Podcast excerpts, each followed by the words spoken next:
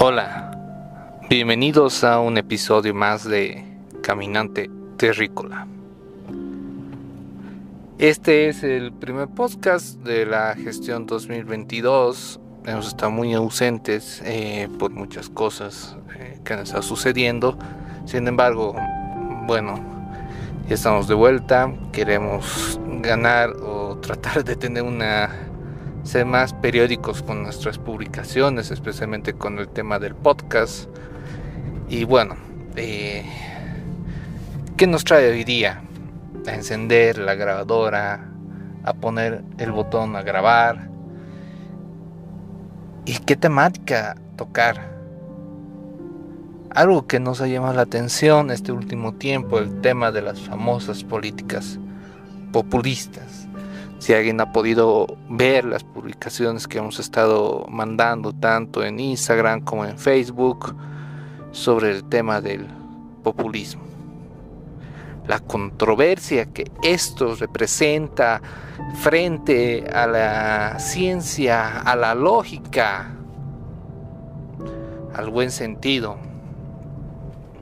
Como que algunos países, algunos líderes, algunos grupos en son de libertad, en son de pensar que ellos están en la razón, de pensar que sus ideas pueden más que la realidad científica. No. Pero vivimos un mundo así y se ha visto en varios continentes, en varias culturas, en varias lenguas, de que esto está muy presente. Y que los gobernantes, los líderes, los jefes, no saben cómo manejarlo.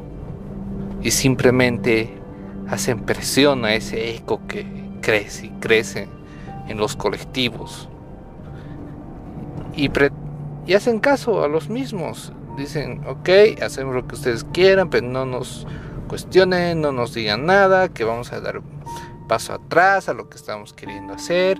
Sabemos que es el bien común, pero bueno, si ustedes dicen que no quieren, no quieren, ¿no? Esto se ha visto mucho con el tema de la crisis de la famosa pandemia y con otras cosas más, ¿no? Que no son tan relevantes, pero sí salen están ahí presentes, pero que hoy en día se agudizan y al pasar el tiempo crecen. ¿Consecuencia de qué? Consecuencia de la libertad. Eh, consecuencia de creer que la libertad o los derechos de un individuo pesan más que el colectivo de una sociedad que el bien común. ¿No? A veces las personas, o muchas veces diré, que las personas entran en un estado de estar terco, empecinado con una idea y que nadie, o por más argumentos que uno presente, nadie le va a sacar de la mente. Y al contrario, mientras más argumentos esa persona no quedar atrás, se va a encerrar en su idea, en su comentario, en sus palabras. Pero va a esperar a que algo realmente malo pase para recién reaccionar y decir, era que acepte que yo estaba mal, que me he desinformado, pero muy pocos lo hacen. Muchos prefieren llegar a las últimas consecuencias.